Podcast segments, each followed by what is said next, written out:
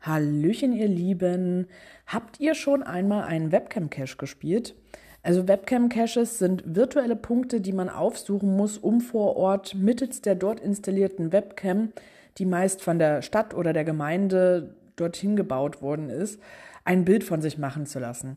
Einige Webcams haben dabei noch witzige Anforderungen, die einem auf dem Bild identifizieren sollen. Also sowas wie halte ein weißes Blatt hoch oder halte einen Haushaltsgegenstand in der Hand oder irgendwie sowas in der Richtung, dass man sich besser auf dem Bild beziehungsweise der Owner, den Loggenden quasi auf dem Bild besser erkennt.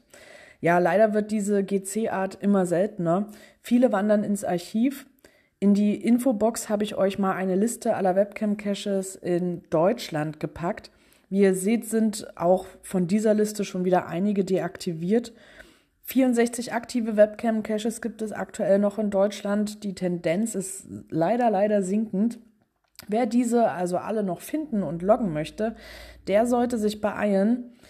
Ja, ich wünsche euch auf jeden Fall viel Spaß dabei und bis bald im Wald oder auf irgendeiner Webcam. Thank you.